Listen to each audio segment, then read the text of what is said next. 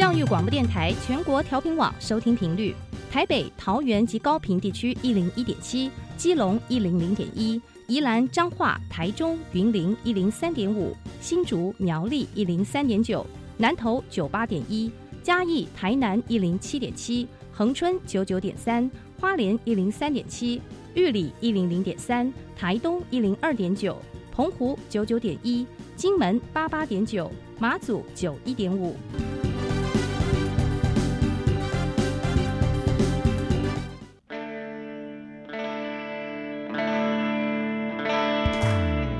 命时时有惊喜，生活处处是学习。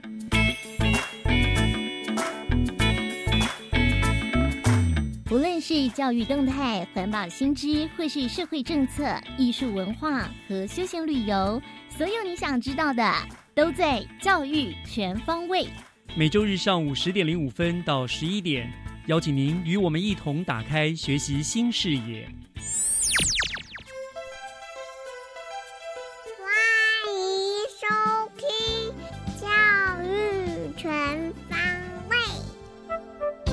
早安，各位亲爱的听众朋友们，欢迎收听四月九号的《教育全方位》，我是岳志忠。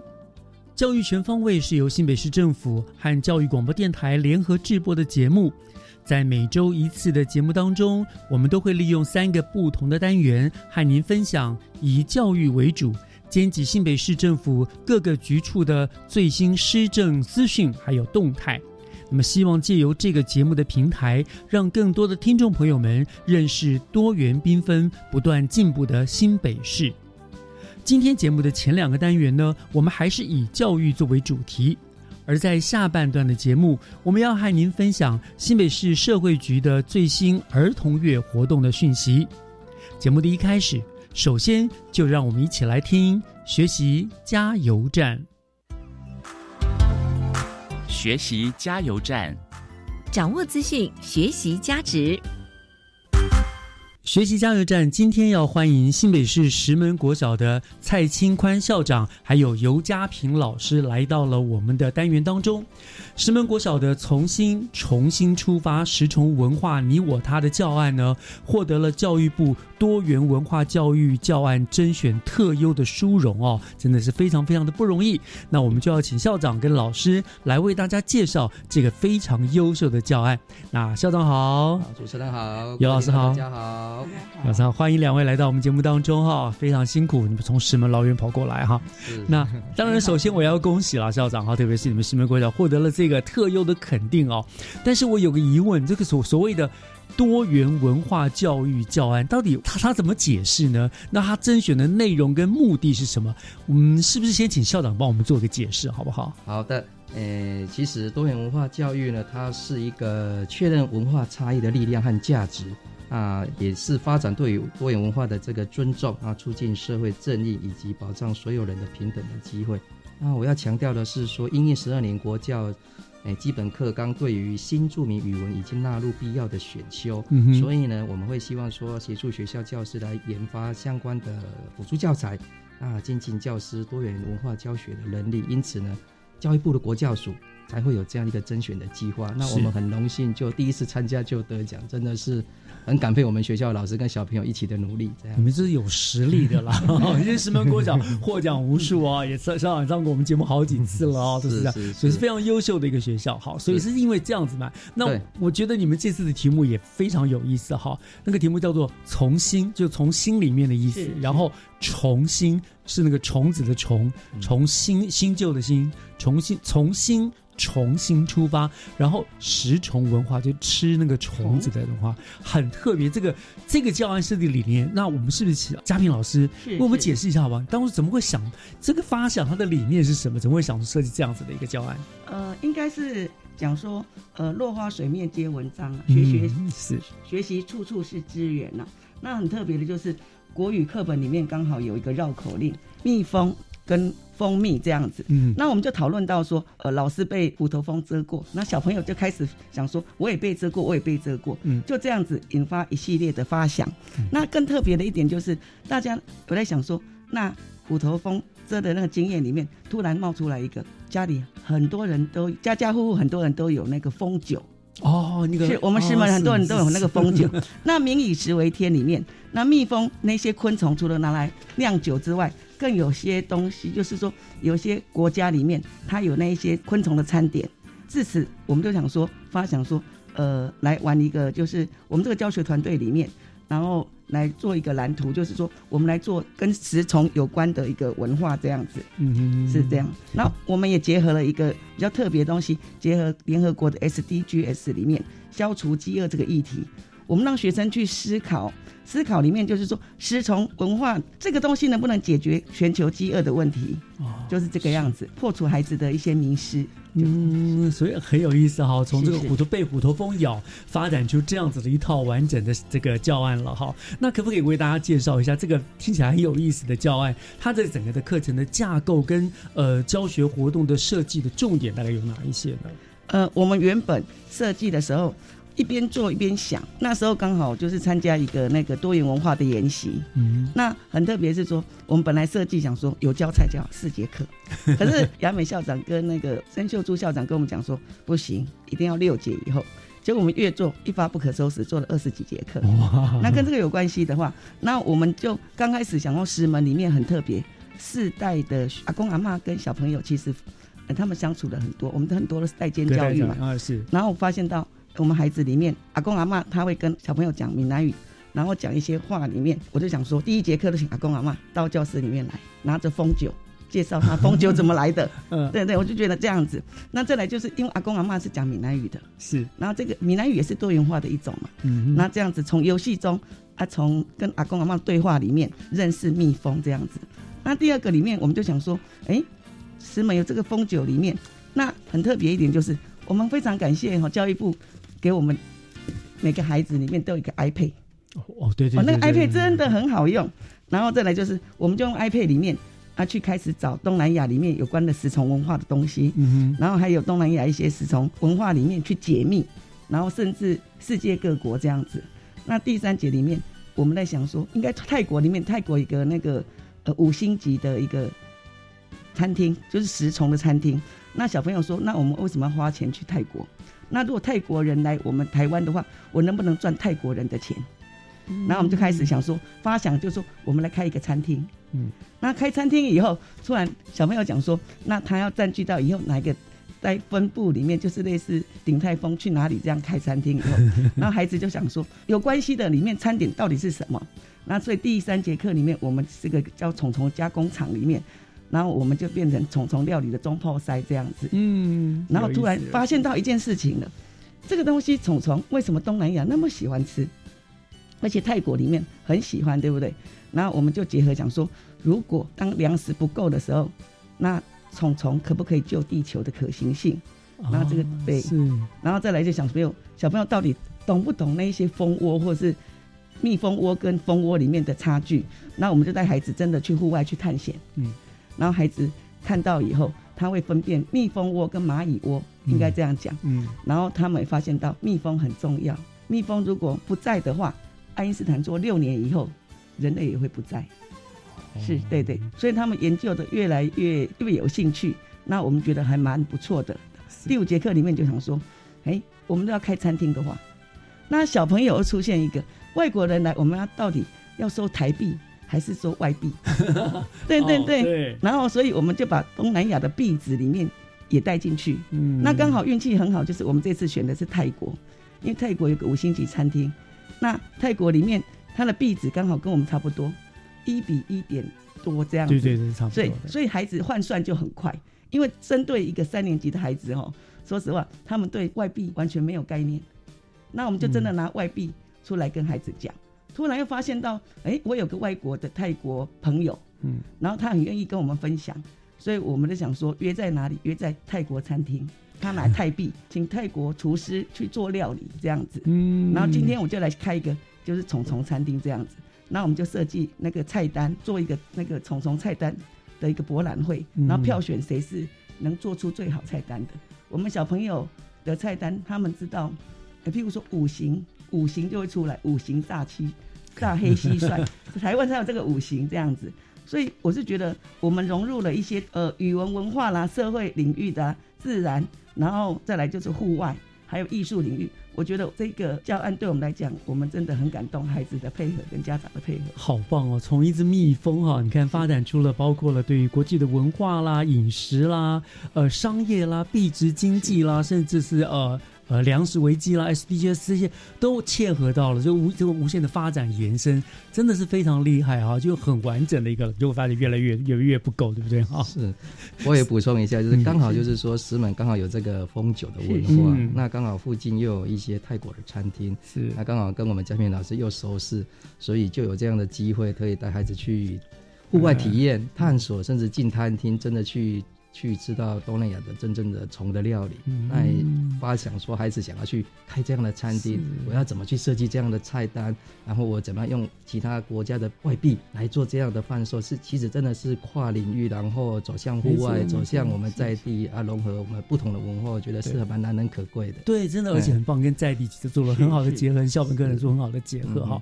那当然啦，这样子的一个呃用心良苦的设计，除了得到教育部的一个特优的肯定之外，那呃在现场在这个教案的推动上面，你们有没有得到一些现实的，譬如说来自老师啦、孩子们啊、家长们的一些回馈，是不是也跟我们稍微分享一下呢？呃，有，其实蛮大的。就这对我们自己的团队里面，我们觉得多元文化真的要值得推，因为台湾里面外籍的配偶，他的数量听说跟原住民的人口差不多。嗯嗯那这个人口这么多的话，其实你会发现到这一些新住民的姐妹里面，她们真的很认真、很勤奋啊，她们恨不得把自己家里的文化奉献出来、推展出来，这样子，这是我觉得这次蛮大的一个感动。那在我们自己懂了以后，我们觉得这个是一个很大的使命，所以我们自己一直继续精进，参加各种的研习，知道多元文化的精神是什么，然后我们落实在孩子身上，然后也配合学校里面的一些活动这样子。然后再来就是学生方面，呃，学生真的学习到了尊重跟包容，虽然他不敢吃虫，嗯，可是他会去捉，他会尊重。嗯，然后再来就是他了解一下那个多元文化里面，呃，环境永续的一个议题，他们会去思考。你针对一个三年级 SDGs 对他来讲很难，可是他们突然发现到，我们新北市政府很好，在那个联络本，每个联络本都不用钱的，第一页前面几页就是那个老师，这个我看到，这个我看到，他们会去探讨这样子，嗯。然后再来，有一些孩子虽然很怕虫，可是他去觉得说，我去尊重你，我不批判你，我不批判你野蛮这样子。是，然后在家长方面我觉得我们把所有的活动随时传赖给家长，知道我在做什么。然后家长就说：“哎，我家有什么，我家有什么，就一直拿出来了。结果东西就越来越多，以后，然后我们是跟亲师生一起共学。我觉得这个地方在石门是对的。嗯然后再来就是附加价值里面，除了代间教育、祖孙共学之外，我觉得我们学校有一个很特别的地方，送书到家。然后孩子会去自己十二月的时候，孩子会是自己选书，他选的居然跟昆虫有关。是，哎我就觉得蛮好的嗯再来就是呃，我们一起拜访，全部一起去拜访那个一号东东是那个阿公是捕蜂达人，他家里有二三十个虎头蜂窝。那我是觉得，呃，让他们真的跟阿公对话里面，也借我这样子去尊重阿公这样子，啊，扩大自己的视野，我就觉得这是是很不错的。听起来真的是收获满满哈！嗯就除了得奖之外，我觉得这是一个很棒，就学校大家都亲师生都有了一个共识，然后大家觉得收获满满哈。那我想就当然这是一个非常成功的教案了。那呃，不知道校长你认为说他还有没有未来有这个教案，还有没有什么后续精进的方向？因为已经这么好了，那我们如果说就是比完赛就不不用了，也很可惜，对不对？对对那后续会有什么样的精进方案？其实石门国小在参加这种多元化教育，其实有很重要的理念，就是连结在地，嗯然后能够走向国际。是如果说按照这样的理念的话，其实在很多的课程或者很多的活动上面，都是可以融入这样的理念在推展的。比如说，啊我们学校行之有年的社区路跑，那我们今年无论是结合万金石马拉松的这个元素，也结合了多元文化的这一个东南亚的服饰，嗯还有相关的这些他们的食材来当做我们的补给站，还有沿途家长拉拉队的服饰，就把它当成这样的一个方式来推展，那大家也玩得很开心，然后跑得也很跑得也很起劲这样子。那另外也也我们也把这一个我们的校本的海洋课程的的部分呢，也是把它融入这种 SDGs 这样的理念，继续来做推动。嗯，那我也觉得说这一次石虫文化的这一个教案获得的肯定，其实代表就是说我们偏向的孩子们这样的一个学习的方式，其实别于市区了哈。但是呢，我们有我们很好的在地的这个资源来做连接，让孩子能够学得更丰富，而且呢，可以去学习来做精进。那这样的一个教案呢，那我们也希望说，也可以去做分享跟协助，让大家都可以看到师门的好，也可以看到自己学校的好，让我们更多的孩子能够。透过多元文化的这种尊重包容，能够学习的更棒更好，这也是我们培育呢未来每一个世界公民一个很重要的责任啊！我们就持续在努力。是，我想真的精神真的是非常令人感佩哈！这样持续下去，我想孩子们收获很多。就一个教案，你看从孩子让从一只昆虫开始，去认识了不同的文化，进而理解、包容、学习哈，真的是一个非常扎实、非常精彩的教案。所以获奖是实至名归，再次恭喜你们。那我想今天我们也非常。谢谢石门国小蔡金宽校长，还有尤家平老师来跟我们做了精彩的分享，谢谢两位，谢谢主持人，谢谢，感谢，谢谢。接下来请听《娃娃看天下》，听小朋友分享校园里的事。欢迎收听《娃娃看天下》，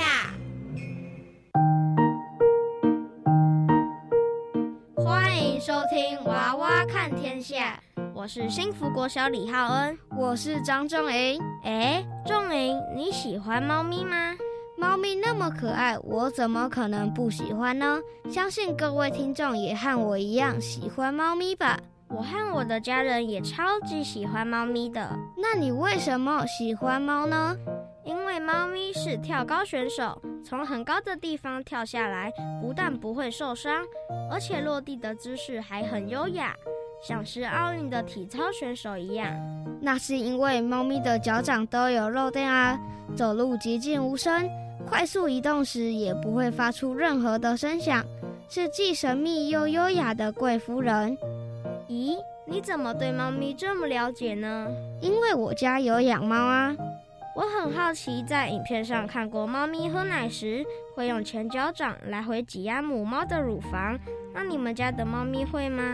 刚开始养小猫咪时，观察到幼猫在喝奶时需要用前脚掌来回挤压母猫的乳房，才能更顺利喝到母乳。而在喝母乳时，是小猫咪们感到最安心与放松的时刻。我看到很多养猫的家庭都会准备很多纸箱。那你家的猫咪喜欢待在纸箱里吗？对猫咪来说，箱子既能保暖又能减压。猫在箱子里能藏身、放松、睡觉，偶尔还能给家里住着的巨型两脚兽来个突然袭击。对猫咪来说，箱子可说是不可或缺的躲藏地点。哇，好有趣哦！那你有没有被你们家的猫咪吓过？有啊，我妹妹常常被猫咪吓到。妹妹也常常故意吓猫咪。哇，原来猫咪跟人一样喜欢玩躲猫猫的游戏。有可能躲猫猫这个游戏源自于猫咪的特殊习性哦。对了，你知道有许多关于猫咪的书籍和电影吗？当然知道啊。学校的图书馆有许多跟猫咪有关的书籍，例如《如果历史是一群喵》《猫乔克》《红阿玛》《好味小姐》《暖心猫语翻译机》等。其中我最喜欢的书是《如果历史是一群喵》，因为这系列的书用了大家最喜欢的猫咪当做主角，用活泼幽默的图像和浅显易懂的文字带大家认识远古的历史。我最喜欢的书是《红阿玛的后宫生活》，这本书讲解了猫咪的一天在忙什么，让我们了解猫咪的习性，像是我们在学校学习认知阅读。猫咪也在学习在固定的地方吃饭与上厕所啊，还有关于猫的电影呢。我看过《猫的报恩》《龙猫》《喵星人的奇思妙想》等。我最喜欢的电影是《喵星人的奇思妙想》，它是一部纪录片。这部电影的剧情内容让我更了解猫咪的行为和习性都是有意义的。例如，有些猫咪会在晚上抓老鼠。在主人起床后把老鼠送给主人，表示这只猫很爱它的主人。哇，这么有趣啊！如果我是主人，我可不想收到老鼠这个礼物呢。而我最喜欢的是《龙猫》这部电影，其中我印象最深刻的一幕是龙猫公车载着主角去找妈妈。因为龙猫公车的特征跟猫咪一样，都喜欢跳来跳去的，所以我希望我每天都能搭乘龙猫公车上学，这样上学就不怕迟到了啊。对了，讲到龙猫公车，我知道台湾有许多地方有龙猫的地景装置，例如。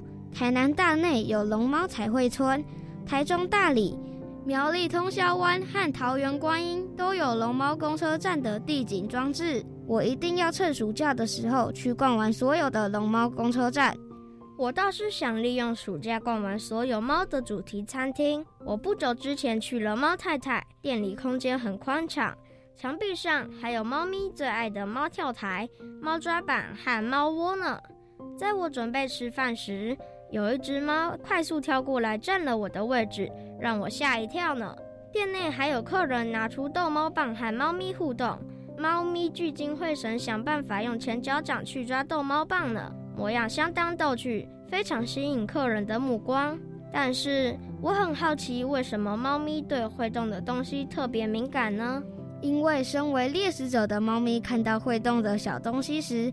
会像看到猎物般不由自主地扑上前攻击，所以猫咪在看到逗猫玩具、小球、小老鼠在面前跑来跑去时，可借由模拟狩猎来满足猫咪的天性。当成功抓取猎物，也能强化猫咪的自信心，并树立猫咪对于领地的掌控感。我也去过很多猫咪主题的餐厅哦，猫主题餐厅还有猫 A 猫咪主题餐厅。猫里居猫咪咖啡厅等，我印象最深刻的是猫里居猫咪咖啡厅。内部一楼是猫咪咖啡厅，客人用餐时，猫咪会围绕在身边，相当疗愈。二楼则是提供猫咪入住的旅馆。我和家人出远门时，会把我家的猫寄放在二楼的猫咪旅馆哦。你听过英国有一只喜欢搭乘公车，名叫卡斯伯猫咪的故事吗？哦，是猫咪自己搭公车吗？是啊，卡斯伯是一只黑白相间的小猫，它喜欢搭乘会经过家门口的三路公共汽车兜风。每天早晨，卡斯伯会跟人们一起等车，车来了，他会自己跳上车，然后一直坐到终点，再回到原地下车。就这样坐了四年的公车，而且还不用付车钱呢。后来，卡斯伯不幸死于一场交通意外，他被一辆出租车撞死。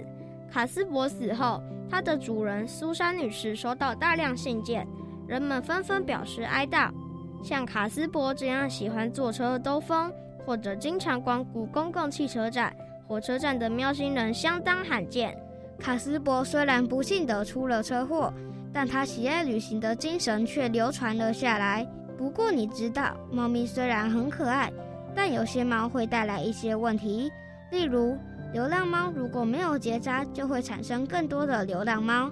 哦，对耶，还记得我们学校也有出现过小奶猫，而且还有同学被猫咪身上的跳蚤叮咬，小腿被叮得像红豆冰一样，还因为怕生病去打针呢。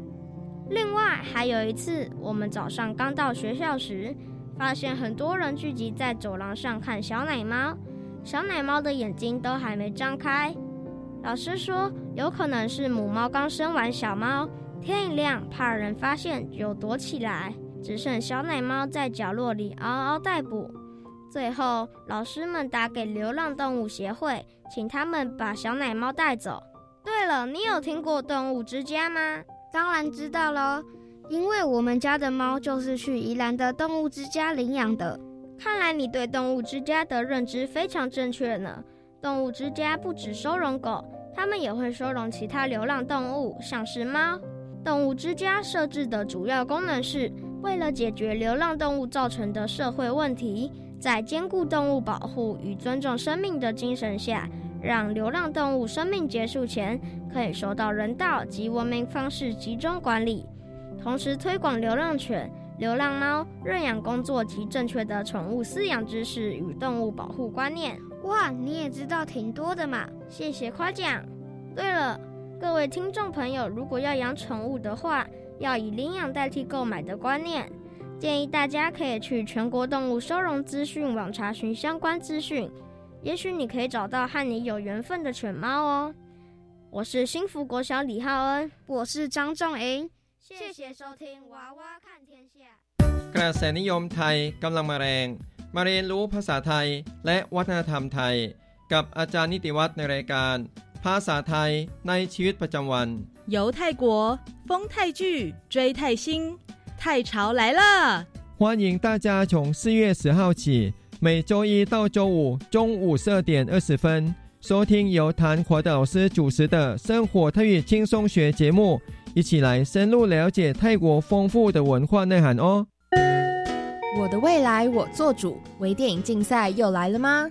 嗯，即日起到六月七号下午三点，只要是中华民国籍的在学生，以防治毒品、防治霸凌为主题，拍摄一支七分钟以内的短片，就能参赛哦。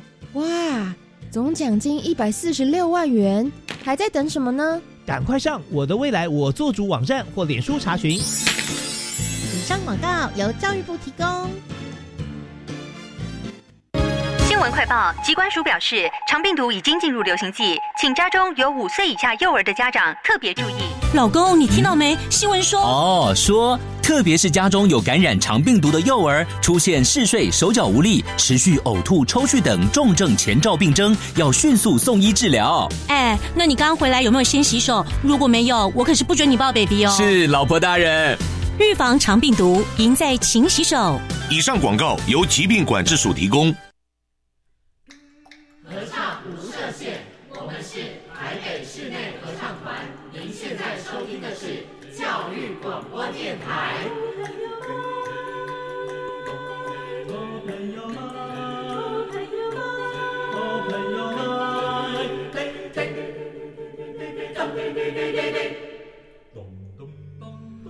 就爱教育电台。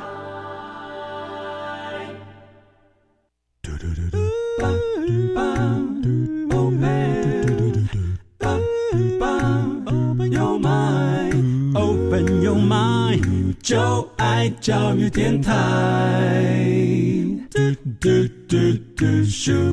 打开您的幸福生活新视野，请听学习城市万花筒。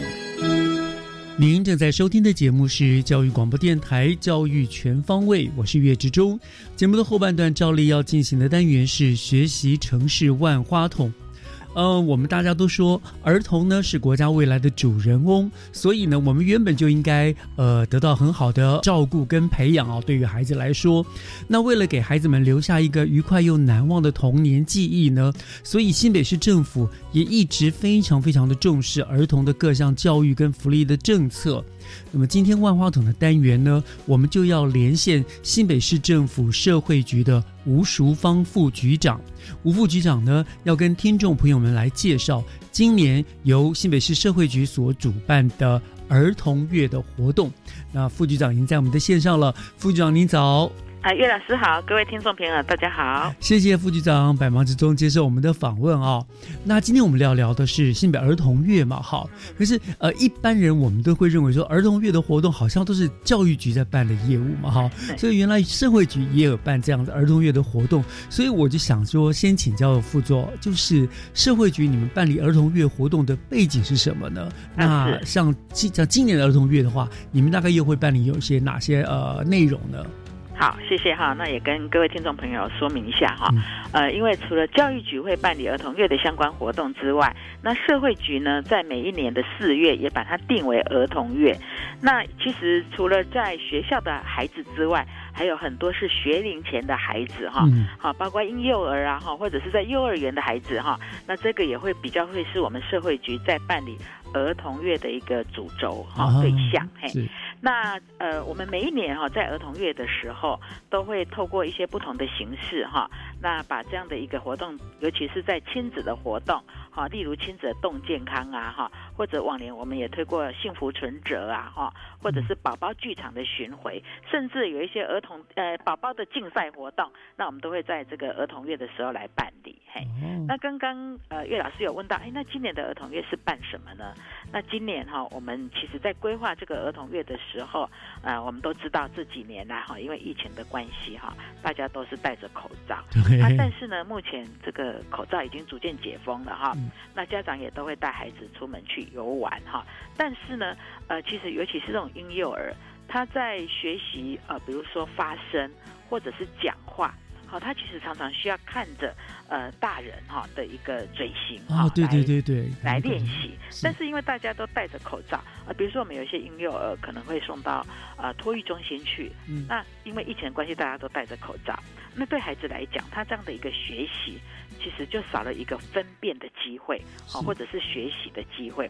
那所以对于因为都戴着口罩，也看不到对方的表情啊，或者是说哎。他的那个嘴型是怎么样，所以也影响到呃，对于一些情绪的判读，哦，或者是哎去理解一些沟通的线索，好，那所以呢，呃，也因为戴口罩就不方便说话啦，他可能就不爱讲话了哈。那所以呃，我们今年的活动哈，就以这个为主，那我们来推什么泡泡活动？那泡泡活动呢，就是让大家哈大鸣大放，吹泡泡，玩泡泡，好，让亲子一起来。啊，这是一个 我们第一个重点的一个活动。是。那第二个活动是，呃，当我们在面临这些新手父母哈，他们在养育孩子的历程里面，他们其实常常，尤其社会局在照顾很多婴幼儿或者是保姆，他们会反映到很多家长都不知道怎么去呃跟他的孩子来相处，或者是说这个新手爸妈哈，对于孩子的一些反应哈，情绪反应都很困扰啊。那也因为这样，我们就想到说，哎，那我们就怎么样让新手爸妈能够能够去了解，哎，孩子的特性是什么？所以呢，在今年的儿童月哈，我们除了让家长可以跟孩子来脱口罩互动之外呢，那我们特别设计了一个呃一个情绪量表哈，让家长来填。那填这个情绪幼儿的一个量表，这个量表我们又称为幼儿气质量表。那这个量表哈填完之后，家长就对孩子能够多一些理解。那这些理解有助于哈他跟孩子相处的时候，怎么去顺应孩子的一个气质，然后来因材施教。嗯，那再来呢，我们还办了一个重要的一个活动。第三个活动就是，呃，其实我们知道现在的社会都更趋于性别平等嘛，哈。那我们呃，其实早年哈比较是父职的部分哈，爸爸比较少跟孩子这边比较少有一些陪伴，但逐渐的哈，经过这几年，大家的重视是有提升。那今年我们也特别要鼓励这些父子哈，能够呃参与这种亲子的陪伴哈。那所以呢，我们就办了一个幸福陪伴场的。活动，这个幸福陪陪伴场的活动就是鼓励我们的男性家长啊，来陪伴孩子到亲子馆来参加活动。那可以一起看故事绘本啊、体能活动啊等等。好，那有一些是爸爸，有一些是阿公，都可能会陪孩子来玩。那这种幸福陪伴场的活动，那呃，我们是尽量鼓励这样的一个男性的角色，好，父子的角色可以来参与。当然，这个部分的幸福陪伴场。啊，妈妈、奶奶也可以一起来，但是只要男性来的哈，哎，我们就会有一个精美的小礼物会送给他。好，这大概是我们今年在推动我们这个儿童月主要一个办理的一个内容。是，听起来非常有趣哦。所以，总之就是你们跟呃教育局办的这个活动的有一个很大的区别，就是你们重点放在比较更小一点的小朋友，而且你们特别强调的是亲子互动，对不对？是是是，特别讲到谢老师说的对。爸爸、阿公和爸爸们要加油哈！因为的确是很多的活动，我们看到都是妈妈在演的角色是比较重的，对不对？那其实爸爸其实陪伴小孩也很重要的啦，哈。好，那呃，听起来这三大活动呢都非常非常的有趣，也非常的内容丰富哈。那请问这些活动它的办理的时间跟地点的话，大概是在什么时间、什么时候呢？在哪里呢？是，呃，我们今年哈在吹泡泡的一个活动哈，跟幼儿气质量表，因为亲子一起来嘛哈，那我们是规划在我们新北，我们有六十三处的亲子馆，那同步在这六十三处的亲子馆，在四月二十一跟二十二号这两天哈，在亲子馆来办理哈，那。呃，而且也要跟大家报告一下，就是这个气质量表哈，呃，虽然填完之后呢，不是只有这样而已哈。虽然大家参加完游戏很快乐，那我们这个量表填完，我们会交给我们的呃台大哈，呃国立台湾师范大学，我们呃人类发展与家庭学系的钟志从副教授哈，来协助我们做统计分析。那这个统计分析完之后，我们其实会逐案哈。把它 key 到那个系统里面去，然后去做这样跑系统啊，分析出来的结果，我们个别 email 给各个家长自己来参考。嗯，好，这个是我们的吹泡泡跟儿童气质量表的一个评量哈。那这个时间就是我刚刚再讲一遍，就是四月二十一跟二十二号这两天，在我们新北市这六十三处的亲子馆来办理。嗯，那另外我也介绍第三个活动，就是幸福陪伴场。那幸福陪伴场，因为考量到平常可能呃上班的需要哈，所以我们是办在四月八号、十五号跟二十九号这三个礼拜六啊。那我们一样在我们所有的亲子馆里面有办理这种男性家长的幸福陪伴场活动。哎，那欢迎所有的男性家长啊，带着您的孩子哈来参与我们这样的一个活动。还是特别强调男性家长哈，而且鼓励真的爸爸妈妈要出来，而且还有精美小礼物了哈。是是是，真的这个教养，这个这个是爸爸妈妈都有同样的重要啦，不能只有什么呃单方面而已，对不对？好，所以我们知道了，就是有六十三处的亲子馆在四月二十一、二十二这两天主要的活动日，对不对？嗯，有什么吹泡泡活动，所以那个量表会寄到呃各个家长的。然后就这样让他参考，就是他评量之后，我们会帮他做分析嘛，哈。那分析完之后呢，这样的一个结果就会给寄给家长，让他自己来自己做参考，这样是来了解。那另外就是四月八号、十五号、二十九号都是礼拜六，对不对？也是家长可能放假的时候，幸福陪伴。哎。爸爸们不要忘了哈，这三天哈，至少你也抽出一天来陪你的孩子去玩一玩。不过其实，呃，傅总，你有没有发现近年来爸爸的角色已经有很多的，比起以前已经大很大的转变了，对不对？很多活动，我们觉得爸爸的参与度比以前高多了哈。像我们那个时代，小时候真的就是严父慈母吧，爸爸都是忙上班，几乎都是跟妈妈在在在玩，在互动比较多哈。现在我看我侄子他们。跟小孩玩的哈，比妈妈还要还要热络了。对我们这几年其实也持续就是在倡议，那我们发现，尤其是我们这种年轻的爸爸们都能够接受这样的一个概念。对对。那所以也要让他有发挥的场域，所以持续来办理这种男性家长的一个幸福陪伴活动。是，我觉得这个很好，这个也是我们性别平权一个一大进步哈。是。不再分什么男女，什么男主外女主内这样子的一个观错误的观念了，这样。是。很好。好，那刚刚。呃，副座，您一直提到了一个量表，就是幼儿气质量表，哈。对，我觉得这个是蛮特别的，哈。到底什么叫做幼儿气质量表？它是怎么样的一种量表？它怎么样去做一些测量？有哪些内容呢？对，呃，什么叫做幼儿气质量表？哈，因为其实每一个人哈，气质我们常常讲气质嘛，气质就是讲一个人天生的哦，可能他的个性、他的特质啊，他对于人事物情境的一个反应哈。嗯，那。呃，这些反应其实有有有与生俱来，可能会有这种状况，所以所以国外的学者哈就把这样的一个天生气质哈，他就把它分了九个气质向度，好九大气质向度。那这个九大气质向度就包含呃小孩子的一个活动量、规律性、趋避性、适应性、反应强度、情绪本本质，还有他的坚持性。还有注意力哈的一个分神度跟反应欲，好，那这个呃这个气质向度其实就会左右到一个孩子他的一个习性跟发展。那我把这个九大气质向度跟大家稍微说明一下，啊呃什么叫做活动量？比如说一个孩子一整天他的身体活动的一个程度，嗯那活量活动量比较大的孩子他就比较活泼好动，好，那他可能醒着的时间就会比较长。那活动量比较小的孩子就会比较安静。那我们在做这个气质向度，大概都是六个月以上啊的孩子，大概就可以做这个气质向度的一个测量。所以，那如果测量完以后，哎，发现这个孩子他的活动量比较大，哦，原来他的气质的活动量就是这样，那我们就不会说，哎，这个孩子都不睡觉，或这个孩子怎么整天都在睡觉？哦，那我们就可以了解，哦，原来这个孩子他是比较喜欢活泼好动，或者是比较。静态的一个一个一个孩子这样。所以说这个其实其实是一种天生的，对不对？他有的时候就是他天生这样，他的个性、他的气质就是一个比较安静、比较不爱动的。对。那有的可能就是天生下来，他就是比较喜欢活泼、比较活跃的。然后这个量表可以测量出来他的个性。对，所以就是那这样子我们就比较能够理解孩子的行为，嗨。嗯那气质向度里面还有一块就是叫做规律性。嗯那规律性是讲说一个孩子他的一些啊、呃比如说他。哎，睡觉啊，吃东西啊，上厕所啊，他有没有规律？嗯啊啊，或者是说有没有照一个固定的时间在进行？那如果说我们测量出来这个规律性高的孩子，哈、他会发现说，哎，他的吃喝拉撒睡都如闹钟一样的准时。嗯那规律性低的孩子就会觉得说，啊，怎么一下子怎么刚吃完啊？怎么刚刚上完厕所？怎么一下子又要上了？类似这样啊。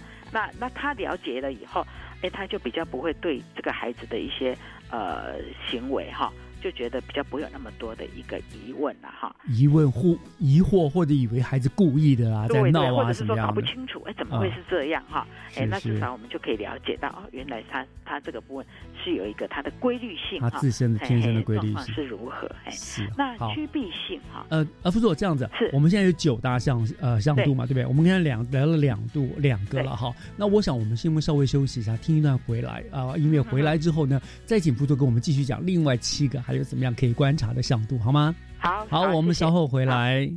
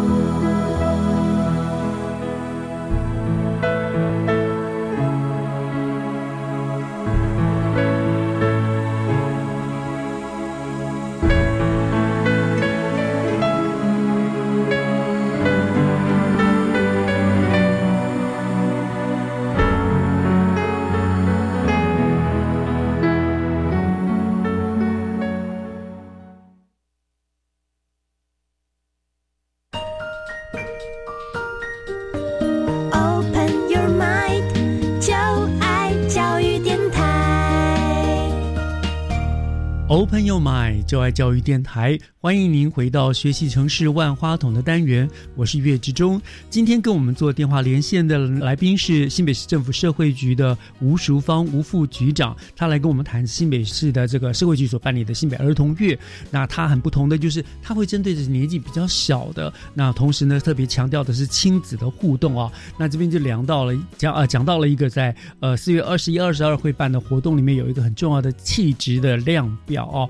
那刚才呃副座也跟我们讲了，这个有九大相度，其中两个，第一个是活动量，第二个是规律性，对不对？那好对，副座，接下来还有哪些哪七个我们可以看针对知道孩子们这个气质的一个、呃、向度呢？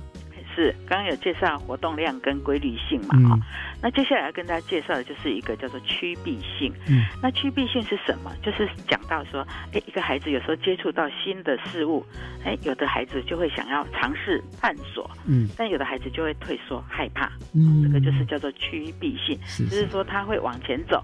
或者是会回避它哈，嗯那趋避性比较高的孩子，可能他就会想要尝试这个新的食物啊，哎，嗯吃东西可能就比较不会那么排斥。但是有一些孩子哈，趋性比较高，就会想要尝试。那如果避性比较高的孩子，他可能闻到一个不熟悉的食物味道，他就抗拒不吃了啊啊。例如可能哎。红萝卜好像有味道，哎，我就不吃红萝卜了。哎，这个就是在趋避性里面。那如果我们从这样的一个测量就可以知道，哦，原来这个孩子是趋性比较高，还是避性比较高。那如果是避性比较高，那未来我们如何让他慢慢的去熟悉这个食物的味道？哎，他以后就可以接受这样的一个食物。所以有些小朋友他天生就是看到外人来，他很热情，会跟人家抱；有的人就是很害怕，不都不让让人家抱，这也是一种趋避性的表现，对不对？对对对，他哦等一下，对这个就是也是在这个在适应的部分。哦，适应哎，就会哦在适应的部分。是是是是，所以你接下来就要讲适应的部分，是不是？对，嗯。哎对，那适应性的部分哈，第四项就是适应性嗯啊。哎，适应性就是呃，一个孩子可能他面对我刚刚提到新的事物嘛，那这个部分适应性讲到人事物的调整。嗯。啊，我我面对新的人事物的调整，哈，那有的孩子在这个适应可能要久一点，那有的可能就会比较短一点的时间，哈，它跟趋避性其实有一些相似，但也不完全相同，嗯好，那例如哈，如果说，哎，我们刚刚也提到嘛，哈，这个适应的部分，刚刚有提到避避性比较高，可能碰到那个陌生的人，啊，哦会比较抗拒哈，是，但是呢，如果是适应性比较高，它可能在如果加上这个适应性的话，啊，我们刚刚提到的呃必性，但是如果它适应性高，它就可以慢慢的去调节，它就更快能够适应，就可以跟刚刚提到的这个陌生人或这个新亲戚，就可以更开心跟他来玩耍或跟他来互动。是是是，就适应性，嗯嗯嗯嗯的确可以看到很多小孩这样的差异，对对？对对对，嘿，好，那接下来介绍第五项是呃反应的一个强度。嗯，那反应强度是什么呢？就是说，有的孩子在接受外在的刺激的时候，哎，反应是不是有没有激烈哈？那比如说孩子有的饿的就会大哭啊，哭得好大声啊哈，那他。强烈的表现出他的一个情绪反应，可是有的孩子可能就没有什么特别反应。那这没有特别反应的孩子哈，他的一些需求就比较父母就不容易发觉。哦是那所以我们做这个量表，我们发现说，哎，他反应强度如果比较弱，可能这个父母就要多花一点心思，好来看看这个孩子哈，他的一些呃观察他的一些行为举止，好可以多给他多家长多一些了解。所以有时候反应强度大一点，要询问看到反而比较好，比较知道他有什么问我题需求立刻知道。他要。嗯不过有时候也很苦恼了，怎么会情绪反应那么大？对对对但是可以可以多一些理解是是是是，哎，那这是我们提到反应强度。嗯那再来呢，就是提到情绪本质哈。那情绪本质的部分哈，比较会讲到的就是，呃，孩子一般哈，哎，他会表现出比较是正向或者是负向的情绪。那如果正向情绪比较高的孩子，就会嘴巴哎都笑口常开，嗯哎，什么事哦，你跟他打个招呼，他也一直笑啊。可是负面情绪比较高的孩子。就看起来不太快乐，你跟他打打个招呼，他可能就大哭了 哈。那这个就是一个情绪本质，他本身的本质。嗯但这个本质不一定代表他的内在情绪啊，就是一个情绪的一个反应啊哈。嗯那所以如果说他有的孩子哈，他虽然没有很开心的样子，也不代表他没有快乐哦哈，只是说他的反应就是这个样子嗯啊，让我们大家来了解。嘿，嗯啊，这个是情绪本质。是是是好，那那接下来呢，我要跟大家介绍一个，就是坚持度。坚持那坚持度是什么呢？坚持度就是一个孩子，比如说他面临到一个挑战啊，要有一些困难的任务的时候，哎，有的孩子就会继续做下去啊。比如说我玩积木，那我积木啊，哎。哎，我要拼图有困难，有的孩子就很坚持度很高，一定要克服。嗯那有的孩子就比较没有那么坚持，一下子就换气放弃了哈。哎，那这个就坚持度高跟低那我们透过这个这样的一个气质向度的测量，嗯那家长就比较了解说，哎，这个孩子的坚持度的一个高低嗯嗯嗯嗯，很有意思，对不对？是嗯好啊。再来第八项要跟大家介绍的是一个分神度。那分神度其实讲的就是注意力的分散度。哦，对，那这注意力分散度是评量这个孩子有没有容易转移焦点。好、注意力比较不集中的孩子，诶，他就可以很容易被外界的事项来干扰。啊，那什么声音可能诶，比如说垃圾车经过啦，或者是有一个什么开门的声音呐、他就会分神啊。那那有的孩子哈，诶，如果他的注意力比较集中，诶，他根本不管别人，他就是再怎么嘈杂，他都会很专注在专心的他自己要去做他想做的事哦哈。嗯对，那所以如果家长善用这样的一个注意力分散度哈，例如孩子哎，比如说他到陌生的环境或看到陌生人，他会害怕会哭啊。可是他如果是呃他注意力比较不集中，哎，这时候我们就给他一个玩具有没有嗯转移他的注意力？哎，他就会忘却这样的一个恐惧，哎，是是是就立刻，哎，我印象中很深刻哈。当年我的孩子哈，哎，打预防针的时候就会大哭，对不对？嗯，哎，我就先泡好一个奶奶，哎，预防针打下去要哭，我我奶奶一拿给他，哎，他就立刻不哭了，哎就立刻这个就是我们在善用他的一个呃的一个气质向度，啊没错没错可以来来照顾他这样。是是是，这是我们第八个这边来介绍的。嗯那最后要跟大家介绍一个叫做反应欲。那什么叫做反应欲呢？反应就讲这个孩子哈，对这个是一个范围，反应范围的意思哈。嗯，啊，刚刚提到很多情绪就是高低呀、哈，哎，或者是说啊害怕，那反应是讲它的范围。好，比如说，哎，这个这个部分会不会容易这样的一个刺激，它到底要很大还是很小？啊，他才会有反应。那举一个例子，比如说反应率比较低的孩子，哈，可能尿布稍微湿，他就开始哭了。哦，我们就要换尿布了，就说哦，原来尿尿了哈。嗯。那可是有的反应比较高的部分的孩子，哈，他可能尿尿了，他也不会哭，他就容忍。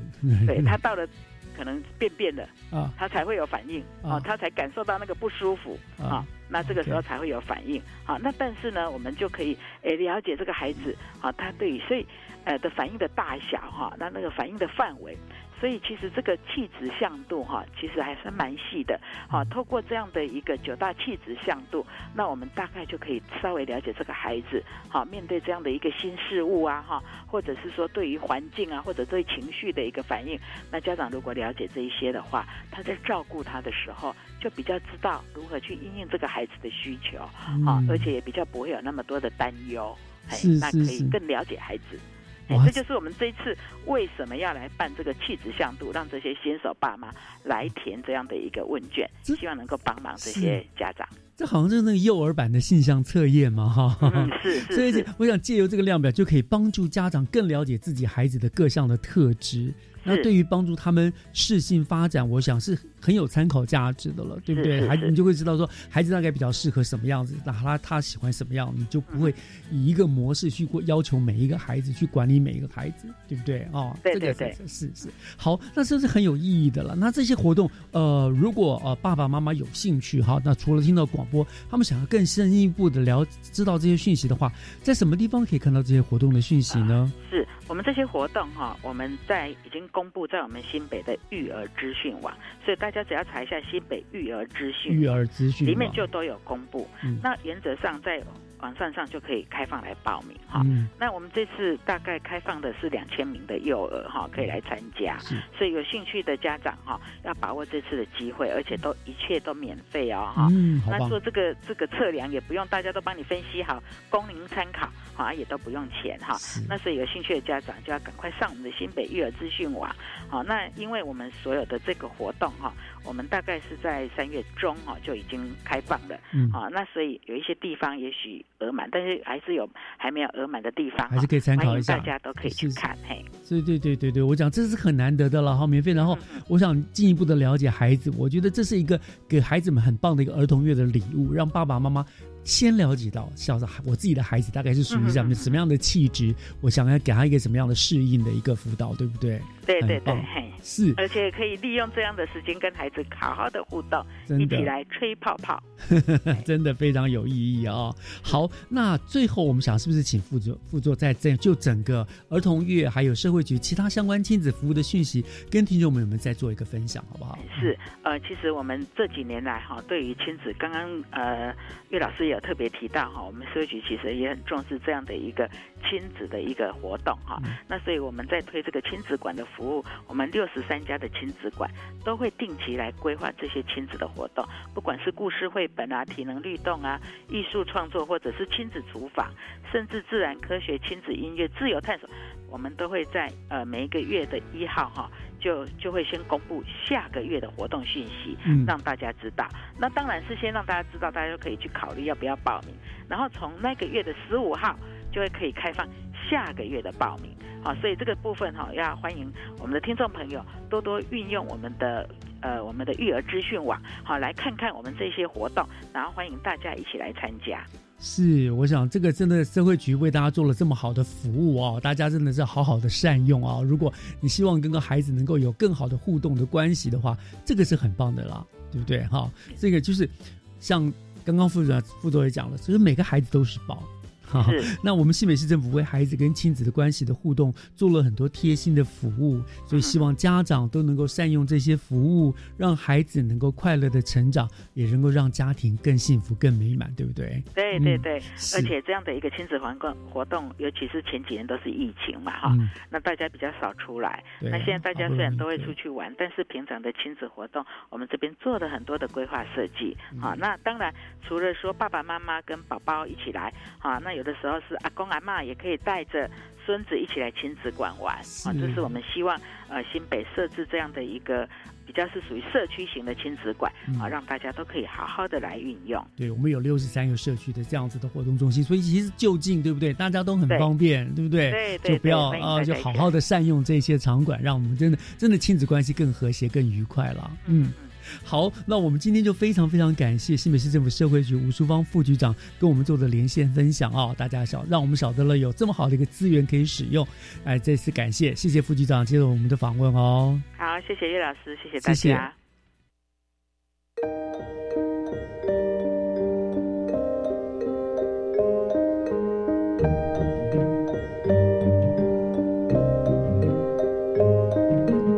今天节目又到尾声了。感谢您的收听，我是岳志忠，祝大家午安，教育全方位，我们下个礼拜天见，拜拜。